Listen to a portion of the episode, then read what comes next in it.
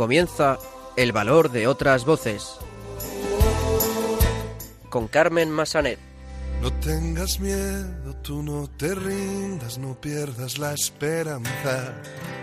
No tengas miedo, yo estoy contigo en lo que venga y nada puede ni podrá el desconsuelo, retando a la esperanza, anda, levántate y anda. Muy buenas tardes, bienvenidos a una nueva edición de El Valor de otras Voces, el programa de discapacidad de Radio María. Me acompaña en estos micrófonos, como siempre, Silvia Lacalle. Buenas tardes, Silvia. Hola Carmen, buenas tardes y buenas tardes a todos nuestros oyentes. Comenzaremos el programa de hoy conociendo el trabajo de la asociación Equitea. Se trata de una organización que opera en Sevilla y realiza terapias con caballos dirigidas a personas con discapacidad. Los locutores de Radio Roncali, emisora de la Fundación Juan 23 Roncali, nos traerán las últimas noticias sobre discapacidad. Escucharemos el testimonio de Lola Sacristán, madre de Sofía, una joven de 20 años con discapacidad intelectual.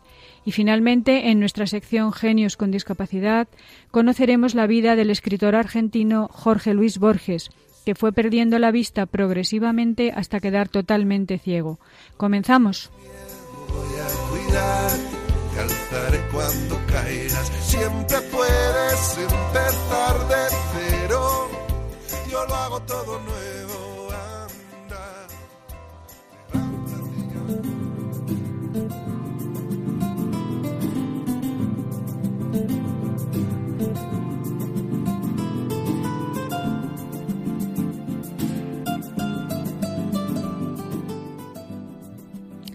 Como adelantábamos en nuestro sumario, nos vamos a trasladar a Bormujos, Sevilla, para conocer el trabajo de la asociación Equitea, una organización que realiza terapias con caballos dirigidas a personas con discapacidad. Para saber algo más sobre este fantástico proyecto, tenemos con nosotros a Marta Alonso, directora y fundadora de Equitea. Muy buenas tardes, Marta. Buenas tardes, muchas gracias. Nos alegramos de tenerte con nosotros en el programa. Cuéntanos en primer lugar cómo nace la asociación Equitea. Pues Equitea nace sobre todo por una ilusión, ¿no? Eh, la ilusión sobre todo de, pues eso, de acercar el mundo del caballo y sus múltiples oportunidades de diversión y aprendizaje a las personas con diversidad funcional o necesidades específicas. Sobre todo a las personas que tienen autismo cuyo acceso a los recursos comunitarios es restringido, bien por falta de medios económicos, de personal cualificado o simplemente por la reducción de sus derechos por presentar una discapacidad. Concretamente, mm, ¿cómo decides eh, dirigir tu carrera hacia el mundo de la discapacidad? Pues mm, desde que yo, desde que era bien pequeña, siempre me, he sido muy sensible ¿no? a las personas que necesitaban ayuda, he sido muy sensible hacia animales mm, desamparados y siempre estaba de chica pues eso recogiendo animales y, intentando ayudar todo lo que pudiera, no sé exactamente por qué. Entonces decidí estudiar psicología y aparte yo montaba caballo desde que era bien pequeña y mm, siempre me ha gustado la relación esa de, de, ¿no? de los seres humanos que no debemos olvidar nunca que en definitiva somos animales pues con el resto de, los animales con los que cohabitamos aquí, ¿no? Y mm, estudié, terminando la carrera de psicología, encontré un artículo que hablaba de quinoterapia. Y fue algo, eso fue alrededor del 2006 o por ahí, y fue algo como que no me encantó la idea de poder unir las dos cosas que más me gustaban, pues en una actividad pues, profesional. Entonces mm, empecé buscando formación y poco a poco pues desarrollamos un proyecto y lo presentamos y gracias a Dios desde el 2013 pues estamos operando como entidad. Llevamos casi siete años y todo va bastante bien, bastante bien, sí. ¿De qué forma ayudan las terapias con caballos a las personas con discapacidad? ¿Qué beneficios les trae? Pues el principal objetivo sobre todo es el desarrollo positivo integral en todas las áreas, en todos los aspectos, ¿no? Y la mejora de la calidad de vida en general, tanto de, de, los alumnos que vienen como de toda su familia y del entorno que les rodea, ¿no? Entonces, mm, es, la manera de combinar el, un deporte adaptado con ocio inclusivo y la rehabilitación y reeducación tanto del cuerpo como la mente a través de los caballos y la naturaleza. Entonces, mm, las terapias ecuestres es una alternativa terapéutica y complementaria a las tradicionales. Mm, y, luego se mm, como que impacta en determinadas áreas de, de, la vida que son bastante importantes, no sobre todo a nivel físico, por ejemplo, impactan positivamente en todos los sistemas, el neuromotor, el circulatorio, respiratorio, digestivo, el inmunológico, y luego a nivel más social, a nivel más intelectual o, emocional, mm, el, el, impacto psicoafectivo, por ejemplo, en el desarrollo de la autoestima, en el desarrollo de, de por ejemplo, del alivio del estrés, de, de la empatía, es que son tantísimos beneficios a, tanto a corto como a largo plazo que hacen de esta actividad algo, aparte de, una actividad completísima como deporte, como, como, ¿no? como desarrollo de ciertas capacidades, habilidades que, que algunos chavales o, pues no tienen desarrolladas, ¿no? ¿Cómo se estructuran las clases? ¿Las clases lo hacéis con grupos reducidos, más numerosos? Cuéntanos. Depende. Normalmente nosotros lo que son las terapias mmm, trabajamos hasta un máximo de tres a la vez. ¿Por qué? Porque necesitamos una atención más individualizada, ¿no? Y atender sobre todo a los objetivos terapéuticos que nos proponemos con, con los chavales, ¿no? Entonces yo soy psicóloga y yo trabajo siempre con una fisio, una fisioterapeuta que lleva a las personas que tienen discapacidad física y luego una educadora social y educadora de educación especial. Entonces diseñamos, en, en definitiva es como una clase de equitación normal, solo que metemos las adaptaciones que, lo, que nuestros chavales necesitan. Utilizamos apoyos visuales para que tengan como una accesibilidad cognitiva mayor, que sepan qué se espera de ellos, cuánto tiempo estamos desarrollando cada actividad para que puedan abarcar también el entorno natural de una manera no pues más mm, que sea más asequible para ellos no luego lo que hacemos es eso estructuramos el entorno tenemos eh, mm, desarrollamos lo que se llama el método teach la enseñanza estructurada. Entonces desarrollamos en el entorno natural rincones en cada sitio se hace una cosa, en un sitio pues hacemos eh, estiramientos de los miembros superiores, en otro sitio hacemos el trote, en otro sitio hacemos pues determinadas cosas. Entonces ellos eh, lo convertimos en rutina también y ellos integran toda esa metodología de trabajo sin esfuerzo, porque además como es un entorno y unas actividades que son lúdicas, ellos no se dan ni siquiera cuenta de que están trabajando tantísimas cosas como trabajamos, ¿no? La verdad que es bastante, bastante divertido, los niños disfrutan muchísimo y luego a nivel grupal pues cuando vienen asociaciones de personas con discapacidad o vienen colegios, si hacemos actividades más, ¿no? Con grupos más numerosos de hasta 50 personas. Y también pueden participar en las actividades personas sin discapacidad. Exactamente, es que el objetivo es ese, o sea, las personas somos personas, tengamos lo que tengamos, discapacidad, tengamos lo que tengamos. Entonces nosotros unimos a todas las personas juntas. ¿Qué hacemos? Mm, lo que hacemos es meter más monitores y adaptar las actividades para que todos podamos hacer lo mismo. Por ejemplo, en los campamentos. Nosotros tenemos en Navidad, Semana Santa y verano los campamentos inclusivos y pasamos toda la mañana en el hípico haciendo actividades normales de un centro hípico mm, con todo, pues con niños con y sin discapacidad. Entonces es algo, vamos, yo lo veo, es algo precioso porque es unir pues animales, naturaleza y, cualquier tipo de personas en un mismo entorno y aprender cada uno de, pues de lo que cada uno tiene que aportar y de las diferencias y de lo bonito que es no convivir en armonía todos juntos. Y también eh, los chicos pueden compartir esta actividad con sus familias. Exactamente, claro que sí. Nosotros vamos, sobre todo a nivel a nivel de las terapias, cuando las terapias las hacemos por las tardes, ¿no? nosotros incluimos a los padres, a los hermanos, vienen amigos y los montamos en el caballo y les hacemos que hagan las mismas actividades que hacen ellos para que vean y, y se sientan orgullosos de, del trabajazo que es pues, mm, pues hacer actividades de equilibrio encima de un animal tan grande o manejar mm, mm, por un recorrido a, un semejante animal, ¿no? Que en definitiva no es una moto ni es una bici, es un ser vivo que siente que, que, que tiene su, su, no sé, sus intereses y sus propias capacidades, ¿no? Es impresionante ver cómo la cara de los padres de orgullo y de, de sentir como que sus hijos pueden conseguir lo que ellos se propongan es súper bonito. ¿Alguna anécdota que te haya impactado, emocionado con alguno de los alumnos? Pues sí, la verdad que sí, que vamos, mira que nosotros nos trabajamos los profesionales, pero a mí de vez en cuando se me siguen saltando las lágrimas. Y hace poco me trajo una, vamos, una amiga que yo tenía a su abuelo, vamos, tenía el hombre ya, yo creo que a punto de cumplir los 90 años, y perdió la vista por un glaucoma. Entonces él montaba siempre a caballo desde pequeño, y desde que se quedó ciego, él tenía esa pena, de que él pensaba que no podía volver a montar a caballo. Lo trajo, lo montamos en nuestro caballo, nosotros tenemos un caballo cedido por la Policía Nacional que es maravilloso, es impresionante, Visado se llama, y, y ver la cara tanto de la nieta, ¿saben? Viendo a su abuelo disfrutar, ese hombre con las lágrimas saltas montando en un caballo, palpándolo, abrazándolo, de verdad fue una sensación tan bonita. Y, sobre todo de, de, comprobar de que no hay limitaciones, que lo que queremos lo podemos conseguir y que cualquier edad es buena para cumplir sueños, para hacer lo que deseamos, no importa tener 90 o 2 años, nosotros tenemos el niño más pequeñito que nosotros tenemos en terapia, tiene 18 meses. Es decir, que mm, la ilusión está ahí y que quien, puede, quien quiere puede conseguirlo, con adaptaciones o con lo que ellos necesiten, pero pueden conseguirlo.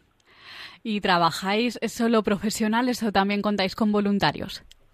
Sí, es súper importante. Para nosotros es vital el trabajo del voluntariado porque la verdad que son terapias muy costosas. Lo que pasa es que nosotros mantenemos precios, precios sociales porque entendemos que no son asequibles. Por ejemplo, este, el coste de esta terapia en Madrid ronda unos 60 euros la sesión de 45 minutos. Nosotros lo tenemos en la mitad, pero para ello, como necesitamos que la seguridad para nosotros es lo más importante, necesitamos bastante gente alrededor, sobre todo adultos que tienen parálisis cerebral, que tienen poco control ¿no? de su cuerpo, necesitamos personas al lado y, nos esforzamos mucho para crear un buen programa de voluntariado. Tenemos, estamos dentro de la plataforma social del voluntariado, dentro del voluntariado también de la Junta de Andalucía, en fin, lo tenemos muy, muy, muy presente la importancia y la ayuda de la generosidad de esas personas, ¿no? Que, regalan su tiempo y, y hacen felices a muchísimas, muchísimas personas. ¿Y qué requisitos se les pide a las personas que quieran ser voluntarios con vosotros?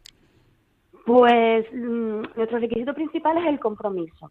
El compromiso en el sentido de mm, los niños se acostumbran a esas personas, ¿no? Entonces, si faltan y nosotros no podemos anticiparle que esa persona ha faltado, ellos lo sufren, esa ausencia, ¿no? Entonces, más que nada, el compromiso de que mm, si van a venir, que vengan, ¿no? Y si no pueden venir, porque se avise con tiempo y alegría, sobre todo alegría, que no vengan sintiendo pena porque es un espacio súper agradable de diversión, de, de normalidad, ¿entiendes? Entonces es algo, nosotros nos reímos mucho, cantamos, hacemos juegos. La idea, en definitiva, es que ellos pasen un rato agradable, que trabajen lo que tengan que trabajar, que se rehabiliten, que se, se reeduquen, pero sobre todo con alegría y divirtiéndose. Entonces, sobre todo lo que pedimos es eso, compromiso y alegría, sentido del humor, es lo único. Pues para finalizar, Marta, nos vas a dar los datos de contacto de la asociación Equitea para aquellos oyentes pues que quieran obtener más información o colaborar con vosotros.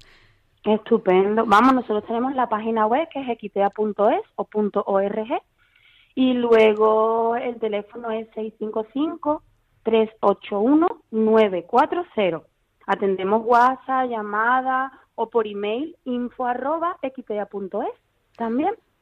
En Facebook estamos, estamos en Instagram, en Twitter, verá que es fácil encontrarnos. Pone Quitea en, en Google y aparecemos. Sí, automáticamente aparece. Pues Marta Alonso, fundadora y directora de la Asociación Equitea, muchísimas gracias por estar con nosotros.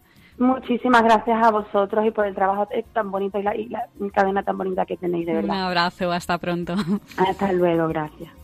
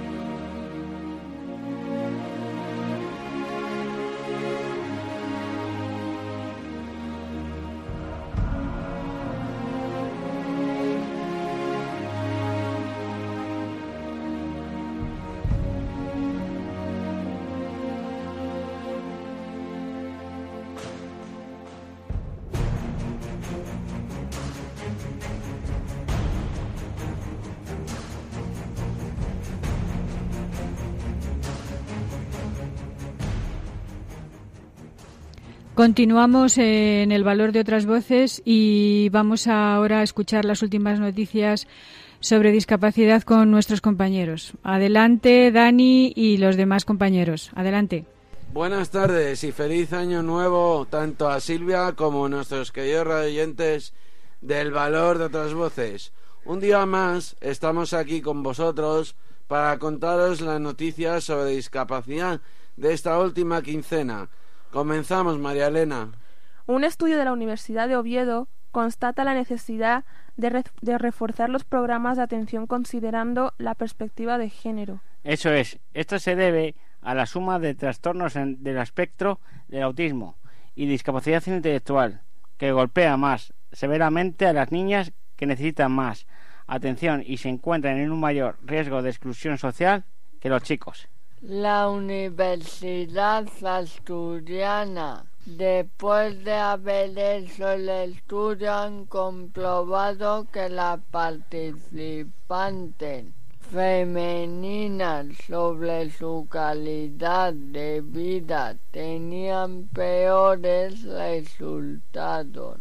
Por ello, las conclusiones resultan relevantes para las organizaciones que desarrollan intervenciones dirigidas a mejora de la calidad de vida de las personas con discapacidad intelectual. Así como para el desarrollo e implantación de políticas públicas relacionadas con la discapacidad, en las que también debería tenerse en cuenta los aspectos relacionados con el género. Después de una segunda prueba han podido ver que las niñas participan menos en actividades inclusivas. Además de realizar menos actividades de ocio en la comunidad y disfrutan con menor frecuencia de vacaciones en entornos inclusivos. Y nos vamos hasta Barcelona con plena inclusión, más en concretos con Somos Pacientes. Así es, Dani. Somos Pacientes ha celebrado esta semana la jornada Mi Talento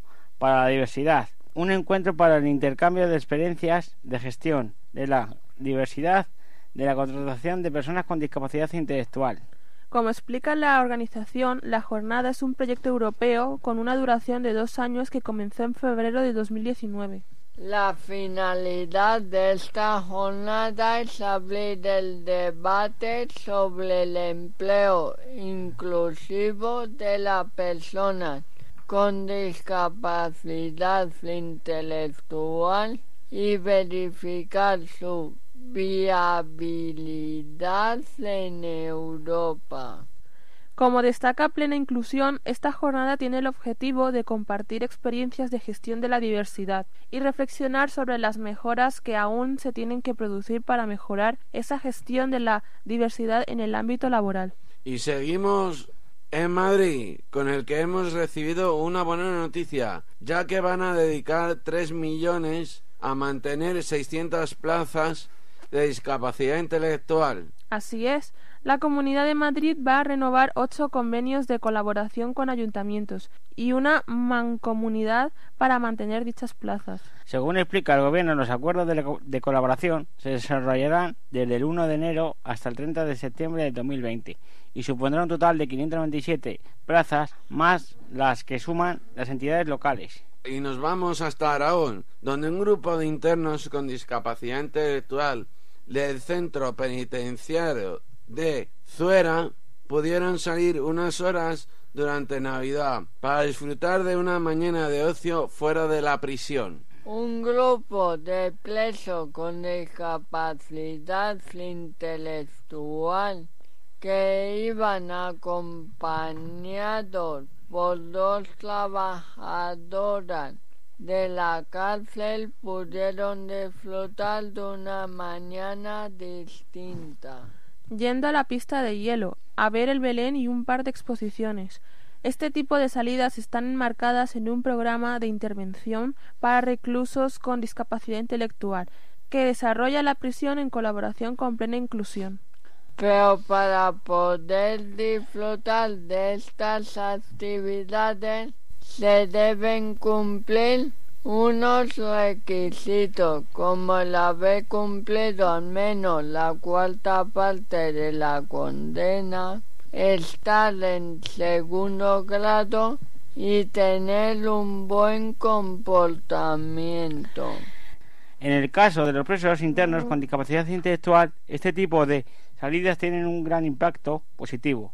Por ello, desde el programa dicen que para ellos estar en el centro tiene dificultades añadidas a la hostilidad más de las que hay de por sí. En su paseo navideño por Zaragoza, los presos son acompañados por un grupo de usuarios con discapacidad intelectual de plena inclusión Aragón de manera voluntaria. De esta forma, los internos ven que cuando terminen su condena van a poder contar con un grupo de personas con las que hacer actividades y con una asociación que les dará los apoyos necesarios para que su inserción en la sociedad sea lo menos traumática posible. Ahora nos vamos con la Fundación Siloe, que atiende a más de 1.200 usuarios al año, desde menores en riesgo y colectivos vulnerables a personas con diversos tipos con discapacidad. Esta fundación atendía en el 2018 a 1.127 personas, una cifra que, que se prevé superar en, en, el recién acabado año. El programa Inuit para menores en Lego y el alojamiento Jaipil dirigido a personas con discapacidad tienen como principal objetivo la atención a población adulta que estén en situación social de vulnerabilidad o exclusión con perfiles diversificados de discapacidad, drogodependencias, enfermedades crónicas y salud mental. La premisa que guía la fundación es la autonomía para desarrollar esta la labor cuenta con un equipo multidisciplinar de profesionales que también es apoyado por un equipo de voluntarios. Y nos vamos al sur, más en concreto Sevilla. ¿Qué es lo que nos lleva hasta allí, Víctor? Comisiones Obreras ha editado materiales adaptados para personas con discapacidad intelectual sobre riesgos laborales, pensiones y protección social, dentro del programa de difusión de los derechos socioeconómicos y laborales de este colectivo. Entre los materiales editados se encuentran dos folletos cuyos objetivos son dar a conocer a las personas con discapacidad intelectual conocimientos básicos sobre la protección de la salud de trabajadores. E informar de forma sencilla sobre los beneficios que las personas con discapacidad del, 40, del 45 euros o 65 euros tienen a la hora de anticipar su jubilación. Para Comisiones Obreras de Andalucía, algunos de los principales problemas de las personas con discapacidad son la baja activa y las dificultades de integración laboral. A lo que se le añade la precariedad que suele caracterizar su contratación y la falta de conocimiento a la hora de adaptar los puestos a sus necesidades concretas. Y por último, os queremos hablar de una solución domática para personas con discapacidad. La Fundación Vodafone prepara el lanzamiento de una solución domótica para ayudar en la gestión de, dispositivos tecnológicos en el domicilio, que está especialmente adaptada a personas con discapacidad. Fundación Vodafone desarrollará el piloto con 700 personas en colaboración con 40 instituciones y con la ejecución tecnológica por parte de la empresa Mouse for All, con la que Vodafone ya ha trabajado en otros proyectos anteriores sobre discapacidad. Y hasta aquí el valor de las otras voces. Gracias a mis compañeros por traernos la actualidad. Hasta aquí. Y a vosotros, oyentes, hasta dentro de 15 días. Hasta la próxima. Muchas gracias a todos y hasta el próximo día. Gracias por vuestras estupendas noticias. Adiós.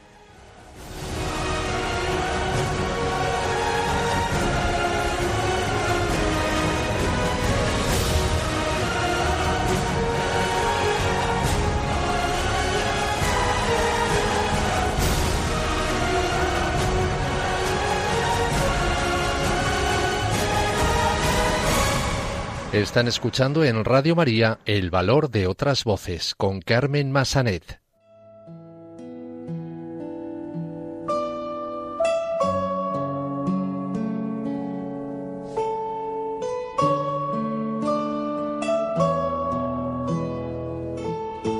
Testimonio.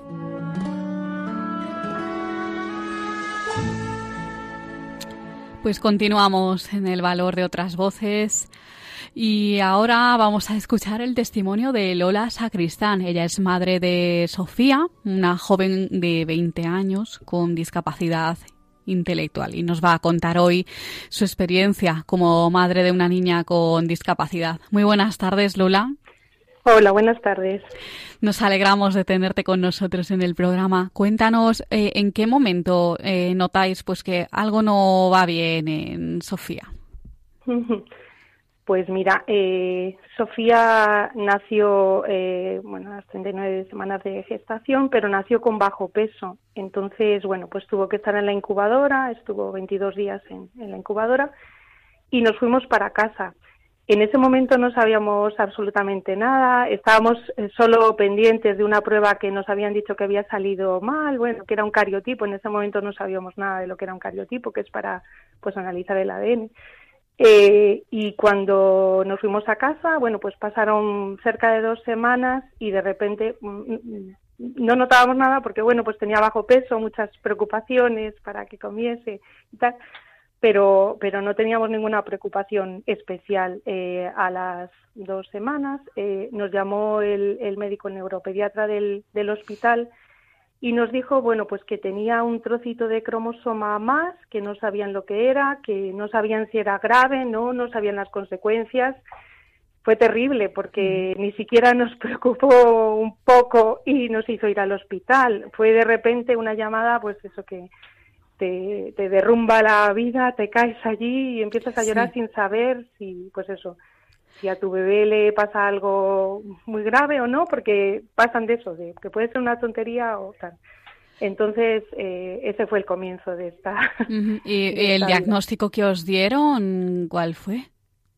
Pues simplemente era eso, que tenía un cromosoma más y no sabíamos muy bien qué consecuencias iba a tener. Luego ya, pues pudimos tener más información a lo largo de los años. Cuando tenía cuatro años, pues ya ubicaron ese cromosoma y supimos que era pues una tetrasomía del cromosoma 18 que estaba asociado pues a retraso madurativo, que era lo que ya íbamos viendo. Pues eh, Sofía, eh, se, conforme pasaban los meses, pues veíamos pues eh, no tenía suficiente fuerza, pues eh, tuvimos que pues empezar una pues, sesiones de estimulación temprana y hubo que ayudarla en todo. Entonces ya pues empezamos pues no sujetaba la cabeza, no rodaba, y estábamos pues volcados constantemente pues eso con, con todas las ah, Sofía tiene hermanos Sofía tiene una hermana pequeña de 16 años. Sofía tiene ahora 22 y su hermana ah, tiene 16. 22, de acuerdo, ella 16. Ajá. Ah, y mm, su hermana pequeña eh, mm, eh se dio cuenta de que, bueno, digamos, su hermana era diferente o eh, cómo lo está asumiendo ella, cómo lo asume con normalidad. Eh, a ver, sí, es que cuando naces, yo creo, a ver, a mí me ha pillado conocer. Yo no conocía la discapacidad y, con Sofía la conocí, que ahora te cuento todo el, proceso que supone. Exacto, cuéntame ese proceso de cómo lo asumís todos. Claro, sí, bueno, porque eh, sí, Rocío, la verdad que, que es eh, la hermana de Sofía, pues eh, nace en ese contexto y para ella es normal, es mm. como interface con la, con la realidad normal, ¿no? De sus amigas, de todos los conocidos y familiares, entonces para ella es, es normal y ha tenido pues que aprender en este contexto un tanto especial, pero vamos, eh, bien, lo vive como muy, vamos, muy natural y muy feliz. Digamos que el proceso eh, de evolución es, eh, es el nuestro como, como padres, ¿no? Desde ese momento en que ves que tienes que cuidar a un bebé y ese bebé tiene discapacidad intelectual y tienes que, que ser su apoyo para absolutamente todo sin saber hacia dónde vas. O sea, es, eh, lo terrible es como esa sensación de, pues, de desolación porque no sabes si te vas a enfrentar, no sabes ni siquiera si podrás comunicarte con, con tu hijo, con tu hija, ¿no? O sea, de cuando estás eh, esperando un bebé y estás pensando, pues, a ver, la educación, pues un colegio bilingüe o tal, y de repente te enfrentas a que quizá no vas a poder ni siquiera hablar con, o sea, no va a poder expresarte lo que sientes, no vas a tener comunicación. Entonces, yo creo que con la discapacidad, eh, una de las eh, cosas importantísimas a hacer es, desde el momento en que conoces que eso, que esa, esa es la situación, es como desdramatizarlo eh, y desde ese momento empezar a trabajar. Yo desde el momento en que dije esto supone un extra de esfuerzo de tengo que adaptar mi mente y mi vida y volcarme en Sofía para conseguir que sea lo más autónoma posible y lo más feliz posible. Entonces, ya es ponerte en marcha. Y en ese momento ya no hay penas ni dramas, es cambiar esa actitud y ponerte, pues eso, ponerte a trabajar. Claro, una vez asumido esta situación, pues ¿cuál es el primer paso que dais? ¿Contactáis con alguna asociación? ¿Qué apoyos buscáis?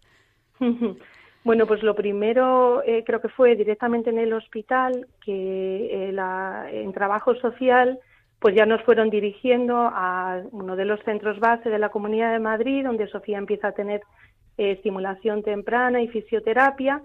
Y de ahí eh, una, un consejo muy bien dado también es que fuimos a una escuela infantil de la Comunidad de Madrid, eh, Gorriones, donde Sofía estuvo como integración hasta los seis años. Eso fue mágico, porque ahí es, bueno, Mm, conoces la solidaridad en estado puro, porque es la solidaridad de los niños, que es, o sea, no tienen que adaptarse a nada, de ellos es, eh, surge todo de manera natural. Me acuerdo que pues, lo típico que los los pequeñines pues están ahí con colchonetas y se echan una siestecita, pues Sofía no tenía fuerza, casi no podía andar, pues ya le ayudaban todos los demás y así, entonces, bueno, maravilloso. Muy y bonito, luego cómo, sí. cómo, cómo trabajaron en, en, la escuela en cuanto a la comunicación, en la, la, implicación, la autonomía de Sofía en esos años primeros tan, tan importantes. Bueno, todos han sido importantes, pero, por ejemplo, recuerdo que los fines de semana yo tenía que escribir todo lo que había hecho Sofía y entonces eso lo trabajaban con ella en, en la escuela infantil y lo mismo, ellos me contaban, entonces lo que ella no podía darnos de información, se lo íbamos supliendo los demás para que ella pudiese ir expresándose. Entonces, bueno, yo mm, conoces a gente que directamente es como gente con luz, porque Sí. es una dedicación. y mm, siempre es, eh, asistió a colegios ordinarios o después de esta experiencia, ¿cómo, cómo sigue su Mm. educación? Sí, pues cuando tiene seis años, eh, lo que nos dicen, bueno, que era bastante evidente, pues que sus capacidades intelectuales, eh, bueno, pues eh, no puede seguir como integración, entonces tiene que pasar a un colegio de educación especial. En ese momento, bueno, valoramos eh, opciones y nos hablan de, de la Fundación ADEMO, y entonces, pues, pues Sofía eh, entra en el Colegio de Educación Especial de la Fundación ADEMO y entonces ahí, pues, otra vez una auténtica maravilla porque es, es increíble cómo esta fundación, pues, trabaja para, para el derecho de todas las personas con discapacidad intelectual a tener una vida plena, ¿no? Y entonces, pues, pues iniciamos todo ese camino que pasa pues desde su autonomía física, su comunicación, la relación con los demás, todo el aprendizaje y todo su desarrollo, ¿no? Eh, además, en esa diversidad de distintas capacidades, de discapacidades o capacidades, vamos a decirlo, que debería ser esa la, Sí. la visión, ¿no? Ujú. Y ahora eh, está trabajando. ¿Cuál es su día a día habitual? Hmm, Sí, pues Sofía ahora eh, está en un centro ocupaci- ocupacional de la Fundación ADEMO, porque la Fundación eh, cubre, digamos, todo el ciclo de vida de, de la persona, desde atención temprana, luego el cole, que es donde estuvo, y ahora están los centros ocupacionales. Y luego la Fundación tiene también eh, viviendas tuteladas. Bueno, entonces en el centro ocupacional, Sofía eh, realiza actividades eh, de pues de mm, ya laborales digamos aunque no es todavía eh, contratada en una empresa pero sí toda esa actividad que le permita esa esa formación laboral. Entonces participa en proyectos eh, eh, hay empresas que, que dan proyectos a la Fundación ADEMO, pues por ejemplo ya eh, trabaja en preparar unas cajitas de, de, elementos para, para mascotas y para regalos y entonces, eh, bueno, se siente y está haciendo también unas prácticas para la preparación de la comida en el, en el comedor del propio centro y bueno, eso le da, pues eso, la, la, no es la sensación de normalidad, la normalidad total de que ella va a trabajar, claro, de que está trabajando y luego eh, compañeros suyos sí que están haciendo pues prácticas en empresas y eh, bueno, no sé si lo conoces, pero bueno, que la Fundación Ademo además pues consigue que haya empresas que estén eh, contratando a personas con discapacidad en, pues en centros culturales, bueno, hay una serie de empresas que, o sea, genial. ¿Dirías que ella es feliz? Pues eh, sí, quiero decir, eh, a ver, la felicidad que tiene una persona normal, con sus, eh, la posibilidad de, de, desarrollarse en todos los aspectos en los que necesita una persona desarrollarse. Entonces, pues igual que cualquier persona normal, días más felices, días menos, pero feliz, claro, feliz en esa normalidad de poder, claro, de poder eh, desarrollar sus derechos. A ver, eh, las personas con discapacidad intelectual, yo creo, bueno, no sé si generalizar, yo creo que sí se puede, pero bueno, voy a hablar de Sofía.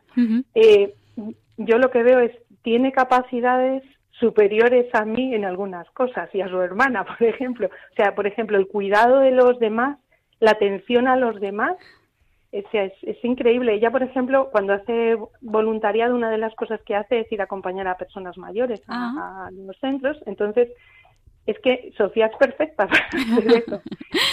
Qué bien. Claro. Entonces, claro, feliz. Pues pues yo creo que sí porque porque se siente útil desarrolla lo que le gusta. Mira va a clases de batería hace deporte. Tiene su ocio que también es un servicio de la Fundación Ademo el ocio inclusivo tan importante porque claro no es cuestión de que vaya conmigo a por ahí al cine es cuestión de que tenga ese ocio normalizado va con monitores y con voluntarios pero esa posibilidad, también. claro, eso es, de que tenga sus amigos, de que tenga, bueno, de que viva con una, persona de su edad mm, exactamente igual que, que, con las distintas, que con las capacidades que llamamos pues normales. Así que... que... O sea, ¿qué os ha aportado Sofía? ¿Qué os ha enseñado en vuestra vida? ¿Qué os ha aportado? Cuéntanos un poco.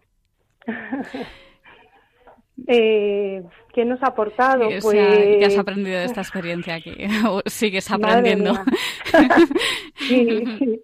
Bueno, pues eh, he aprendido cosas que quizás solo sabía en teoría, que es el respeto, el respeto a lo diferente, el, el saber que, que si quieres algo trabajando lo consigues, pero sobre todo eh, la importancia de, de, perder el miedo a, a, lo que no conocemos, perdona. Eh, por ejemplo, mm, no sé, eh, lo importante que es la sensibilización que se está haciendo, ¿no? Por parte incluso de las personas con discapacidad intelectual. Mira, por ejemplo, hay una, hay una labor que hacen desde la Fundación, que es una persona que da formación en derechos de las personas con discapacidad intelectual, que son los mismos derechos que, que tiene cualquier persona. Entonces, yo cuando, cuando Sofía era pequeñita me costaba muchísimo eh, soportar pues preguntas de otras madres en el parque, ¿cuántos años tiene? Y entonces eh, te miran distinto, algunos te temen, otros. Entonces, claro, luego yo cuando iba al trabajo y, y, en ese momento para todo mi contexto no era una persona relacionada con la discapacidad y veía una madre con una persona con un niño con discapacidad, yo decía, ¿cuál es el comportamiento que yo quiero? ¿Cómo puedo eh, expresar? Y es pues naturalidad y respeto. Y no es ni compasión ni miedo, es la naturalidad de el entender. O sea, eh, ¿qué me aporta esta experiencia? Pues esta, esta sensibilidad a, la importancia del respeto de, de todos. Y gracias a que, a que la verdad la sociedad sí que poco a poco va cambiando. Mira, por ejemplo, hablábamos de, en casa de, de, la película de Campeones, que ha sido un punto de inflexión, o sea, cómo lleva la a, llevas a la sociedad la discapacidad de verdad, que no pasa nada, que tienen los mismos derechos que los demás. que son igual de capaces o incluso en algunas facetas, como te decía, con la atención a los demás, mayores que los demás. O sea, que puedan tener su trabajo, su vida, que, que ejerzan de, pues, de ciudadanos de pleno derecho, que lo son. Pues para finalizar, Lola, ¿qué mensaje mandarías pues mm, a esos padres, esos familiares pues que están en una situación similar, que tienen un hijo con discapacidad intelectual, pues para que sigan adelante, para que no dejen de luchar? ¿Qué les dirías? Pues mira, eh, uno hace un recorrido personal cuando empieza en este camino de la discapacidad y es que es el mismo camino que han seguido la, sociedad y, las organizaciones, que es que pasas de un modelo asistencial, entonces pasas de, un, de vivirlo como un drama, de, estar muy triste y muy desolado sin saber qué hacer, a empezar a ver la luz. Entonces es que no se desesperen, que, que hay que verlo como una circunstancia distinta y, hay que pensar qué cosas puedes hacer y empezar a hacerlas y ya está. Y empezar a, no, no fijarte solo en, la que lo, en lo que la persona no puede hacer, sino lo que puede hacer o en qué apoyos necesita para poder hacerlo. Y dejarte ayudar pues por los por los profesionales que son los que te van abriendo el camino también. Tú tienes la fuerza y tienes el amor pero necesitas de ese apoyo porque al principio es muy duro. Entonces es esperanza, fuerza y, ser muy positivos. Muy bien, pues Lola Sacristán, madre de Sofía, joven de 22 años con discapacidad intelectual, muchísimas gracias por compartir tu testimonio con nosotros. Muchísimas gracias a vosotros. Un abrazo. igualmente. Hasta luego, un abrazo.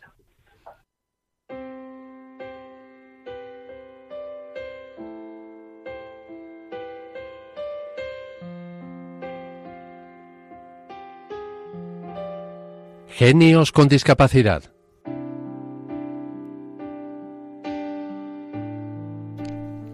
Continuamos en el valor de otras voces y para esta nueva entrega de esta sección de Genios con discapacidad hemos escogido la biografía del escritor argentino Jorge Luis Borges.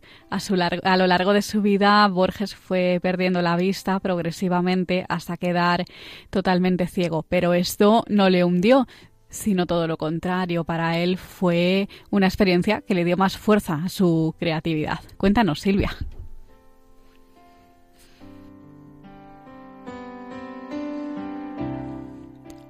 Jorge Francisco Isidoro Luis Borges Acevedo Nació en Buenos Aires el 24 de agosto de 1899. Era hijo de Jorge Guillermo Borges y de Leonor Acevedo Suárez.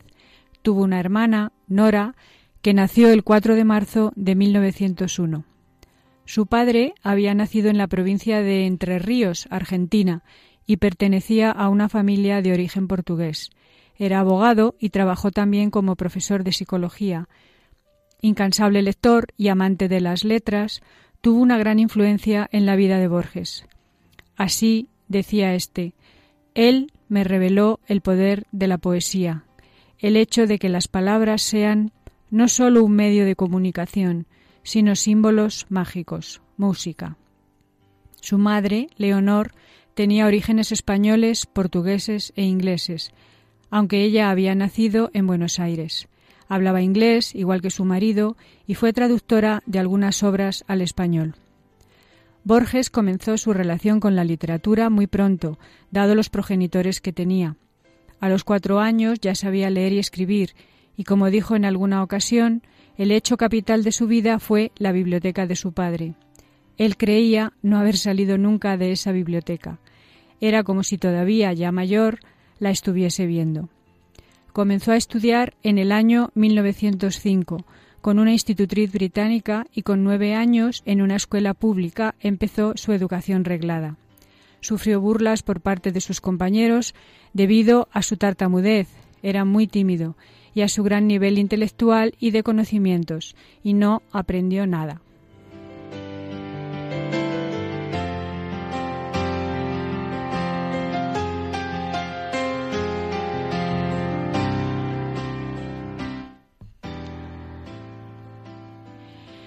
En 1914 su padre dejó su profesión, tuvo que jubilarse prematuramente debido a la ceguera progresiva que había heredado de su madre y de su abuelo. La misma ceguera que tiempo más tarde afectaría también al propio Jorge Luis. El padre, con toda su familia, se trasladó a Europa para someterse a un tratamiento oftalmológico especial. Se instalaron en Ginebra, Suiza, donde Borges y su hermana comenzaron a ir al colegio. Allí cursó el bachillerato y aprendió francés y alemán. El ambiente estudiantil fue completamente distinto al que había vivido en Argentina y tuvo el reconocimiento y la admiración de sus compañeros por su inteligencia y su cultura.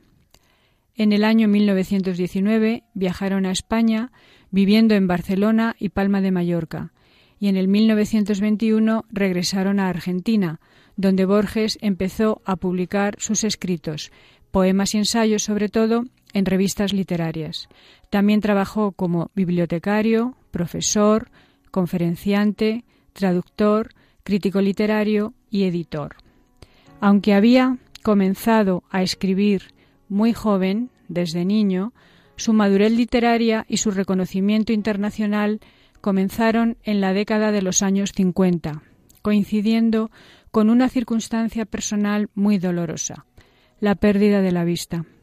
Esta condición comienza a evidenciarse en su literatura, especialmente en su obra poética.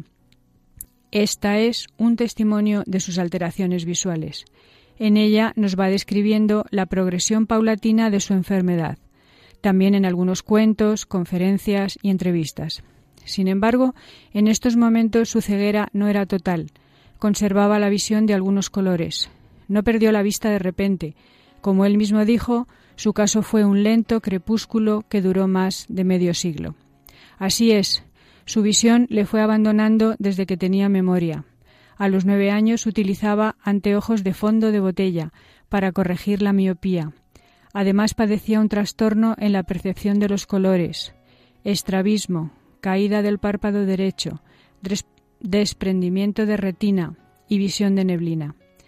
Se sometió a muchas cirugías, consultó a los médicos más prestigiosos y reconocidos de la época, pero nadie consiguió detener la evolución de su enfermedad, ni darle un diagnóstico certero. Estudios que se han hecho con posterioridad, analizando todas estas características y toda la sintomatología que aparecía descrita en su obra literaria, han podido concluir, aunque no con una seguridad absoluta, que la enfermedad que sufrió Borges pudo ser miopía degenerativa, también llamada miopía magna.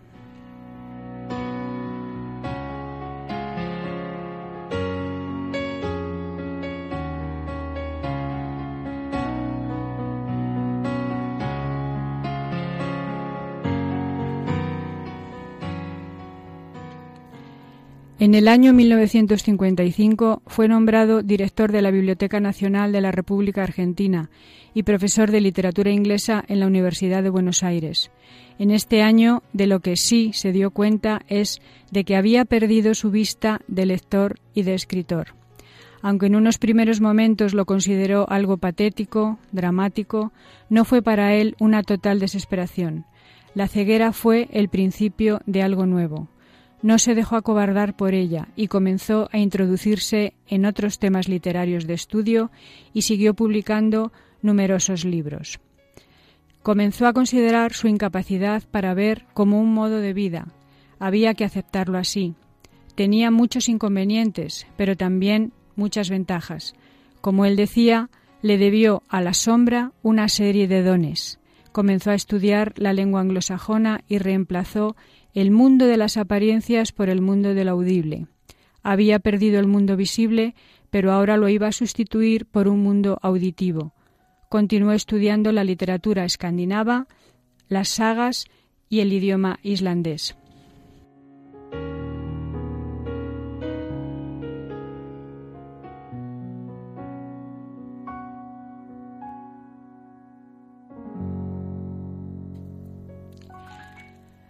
La ceguera no le impidió seguir con su carrera. Utilizó su discapacidad como impulsora de sus procesos creativos.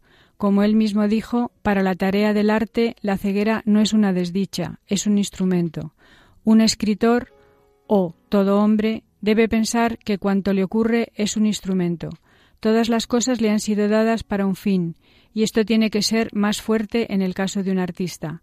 Todo lo que le pasa, incluso las humillaciones, los bochornos, las desventuras, todo eso le ha sido dado como arcilla, como material para su arte. Tiene que aprovecharlo. Borges afrontó su ceguera con fortaleza, entereza y resignación. Fue uno de los escritores más célebres del siglo XX, clave para la literatura de habla hispana y para la literatura universal. Como él expresaba en sus entrevistas, las cosas malas necesitan convertirse en palabras, necesitan ser transmutadas, y las, miserables circunstancias de la propia vida se convierten en cosas eternas. Falleció en Ginebra, Suiza, el 14 de junio de 1986 a los 88 años de edad.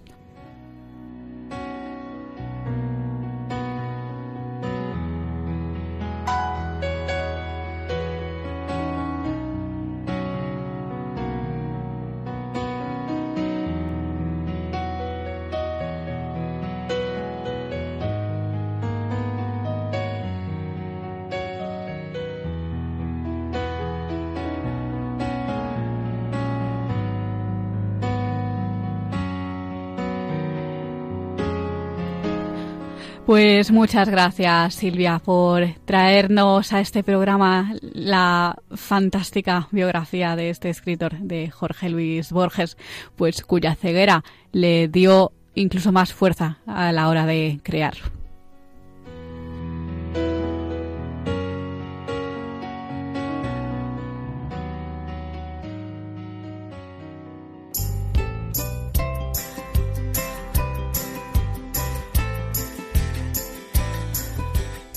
Pues hasta aquí llega esta edición del Valor de otras Voces. Les recordamos nuestras vías de contacto.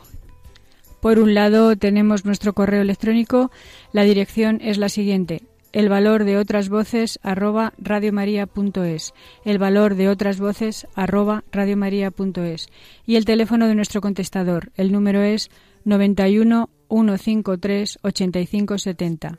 91 153 8570 y les recordamos también los datos de la Asociación Equitea, que se encuentra en Bormujos, Sevilla, y realiza terapias asistidas con caballos dirigidas a personas con discapacidad. Su teléfono es el 655 38 19 40. Repito, 655 38 19 40.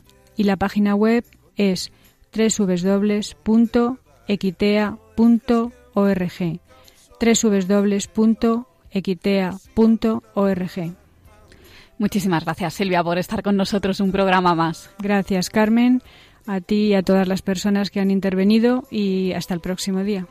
Pues nos escuchamos en 15 días. Un abrazo muy fuerte queridos oyentes y muchas gracias por estar ahí.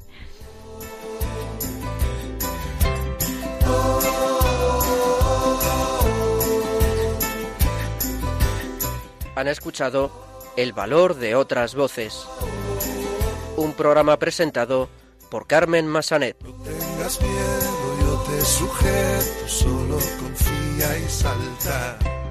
No tengas miedo, voy a cuidar